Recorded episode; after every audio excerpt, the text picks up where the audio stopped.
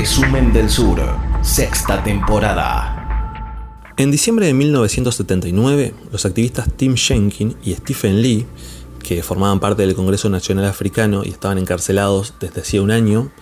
eh, en la prisión de Pretoria, se dieron a la fuga. Tomando como base este hecho real, eh, el director Francis eh, Annan escribió y dirigió la película Escape from Pretoria, que se estrenó de manera online hace muy poquito tiempo, la semana pasada, le sucedió lo que le sucedió a muchos films eh, y producciones durante estas circunstancias de la pandemia y este contexto de cuarentena, eh, en donde obviamente es imposible acudir a los cines. Tuvo en principio un lanzamiento limitado en algunas salas en Estados Unidos y en Inglaterra, pero finalmente se terminó eh, lanzando oficialmente de manera online y bueno, se la puede conseguir en internet.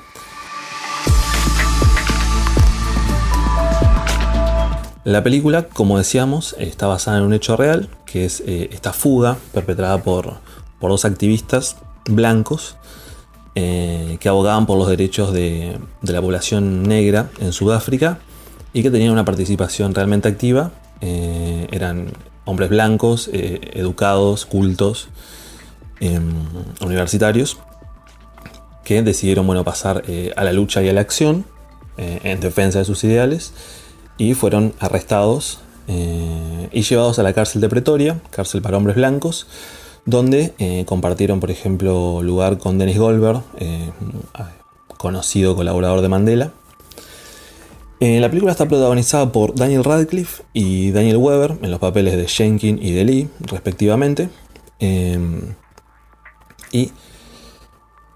se inscribe, digamos, de alguna manera en, un subgénero, que es este, género, este subgénero de cárceles y de fugas de cárceles, en las que hay películas como Papillon de 1973, eh,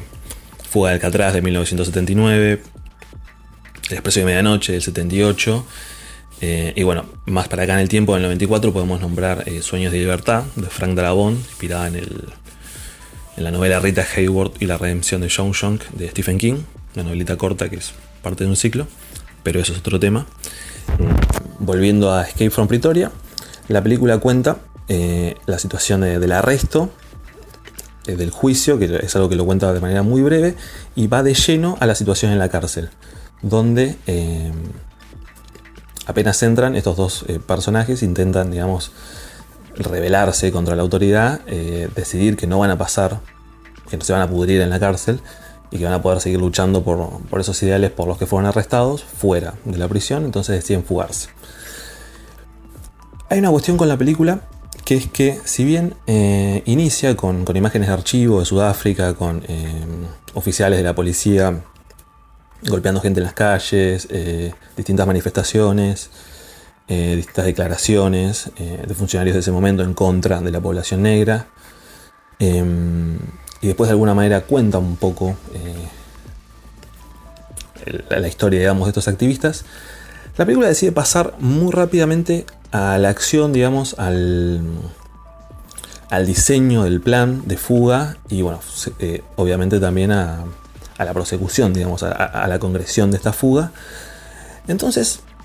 hay como dos niveles, digamos, eh, para tratar de pensar la película. El primero es el nivel de, este género que decíamos, de este subgénero de fuga, y en ese sentido la película funciona muy bien, porque está muy, eh, está muy bien llevada, fluye completamente, eh, todo el diseño eh, y toda la cuestión de, de, la fuga, del escape, del plan, está muy bien planteado, sobre todo la, la, cuestión, digamos, de los personajes, el nerviosismo, los esfuerzos físicos y los esfuerzos intelectuales para poder escapar y bueno, finalmente toda la, secuencia, la larga secuencia final de la fuga. Todo eso está muy bien, eh, se acerca incluso al cine de acción, se acerca al thriller. El problema, podríamos decir, pasa por detrás en la película, porque la película se inscribe en un hecho político concreto, en esta lucha contra la apartheid en África, y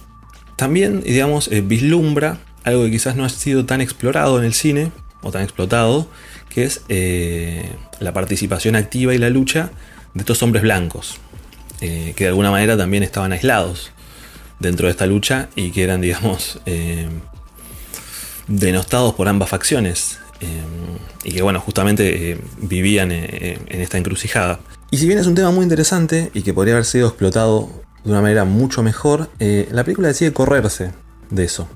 Entonces cuando uno termina, se queda con la sensación de sí, acompañamos a estos hombres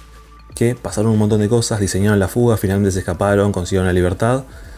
pero ¿quiénes son? Entonces ahí entra la cuestión de que la película, si bien tampoco hubiese estado bueno que ahonde demasiado, que, eh, que abuse del flashback, sí se le podría eh, pedir que ahonde un poco más en la vida de estos personajes. Eh, en lo particular, después me puse a leer un poco más sobre la vida de Tim Jenkins y de Stephen Lee. Bueno, hay que decir que la película está basada en las memorias de Tim Jenkins, en un libro que se llama Inside Out, Escape from Pretoria Prison. Em, y que Jenkins tiene ahí un, cameo, un pequeño papel en, en un juicio. Pero la realidad es que la película no termina por mostrar, digamos, de dónde sale esta lucha, eh, cuáles son los ideales de, estos dos hombres, de Jenkins y de Lee. Em, y se queda en esa superficie, en esa superficie, digamos, dinámica y de acción, que, repetimos, funciona muy bien, pero que deja un montón de vacío por detrás. Eh, las preguntas de, repito, quiénes son, eh, por qué estaban ahí, cómo decidieron estar ahí. Eh, hay algunas conversaciones en la cárcel y obviamente está toda esta cuestión de que al ser una prisión de blancos, ya eso mismo representa ¿no? una gran cuestión racial, esto de diferenciar las prisiones, incluso diferenciar después los taxis, bueno, son todas cosas que ya han sido mostradas de la realidad en Sudáfrica durante el apartheid. Pero más allá de, esa evidencia, digamos, la película no, se decide ahondar. Entonces tenemos una buena y efectiva película de fuga, película de cárcel, pero eh, no, no, hay un asidero, no hay un contexto político real que, refuerce y que valide y que de alguna manera eh, enaltezca eh, a Escape from Pretoria, porque sí, es una película efectiva, es una película que funciona, es una película entretenida, pero no deja mucho más. Si uno después se pone a leer, eh, se encuentra con algunas cosas interesantes que quedaron ahí en el tintero, que quedaron atrás. Por ejemplo, el hecho de que cuando el padre del personaje de Ellie lo visitó en la cárcel, le llevó una copia de Papillon, eh, el libro escrito por Henry Charrier, que después, bueno, en el 73, como dijimos, Francis, Franklin perdón, Schaffer hizo la película que es súper conocida con Steve McQueen y con Dustin Hoffman, La prisión en la Guayana francesa. Eh, y del tatuaje con forma de mariposa. Eh, entonces este libro de alguna manera inspira al personaje de Lee a, diseñar el plan de fuga. Y eso incluso también hubiese sido interesante eh, dentro del discurso mismo cinematográfico. Si bien es un hecho real, si bien sucedió que el, padre del personaje le llevó el libro,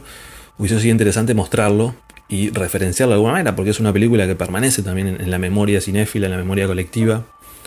Eh, más allá de la remake que tuvo hace poco, que, realmente fue bastante intrascendente y no, no hizo mucho ruido. Em, entonces, digamos, Escape from Pretoria termina siendo una película que es interesante, em, que obviamente se deja ver y que fluye con mucho dinamismo, eh, mucha fisicidad,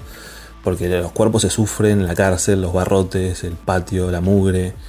Eh, pero por detrás queda ese vacío de, contexto político y de contexto humano también,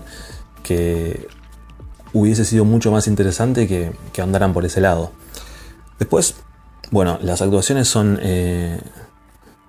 son bastante efectivas, sobre todo Daniel Radcliffe, que desde que terminó de filmar Harry Potter viene esforzándose completamente por, por salir de ese papel, por salir del cine juvenil. Eh, en lo particular creo que lo ha logrado. Hay algo que es un poco gracioso que alguna vez lo mencioné con respecto a, o lo pensé con respecto a la dama de negro, y es que Daniel Radcliffe como que nunca termina de crecer. Entonces todos sus personajes adultos parecen el mismo chico disfrazado adulto. Pero bueno, eso es una, una percepción particular que no, no hace mella, simplemente es, es algo que uno como espectador no puede evitar. Pero en suma, Escape de Pretoria, Escape from Pretoria, eh, que decíamos se puede conseguir por internet, es una película que vale más eh, por la acción y por lo visual que por el contexto político. Pero si uno, digamos, investiga un poco más o investiga previamente y se mete en la historia particular de estos hombres blancos que decidieron luchar por los derechos de la comunidad negra, la experiencia obviamente se enriquece mucho más. Guerra comercial, cambio climático, desarrollo sustentable, todos los temas de la agenda global en resumen del sur de 11 a 13 por 0223. Radio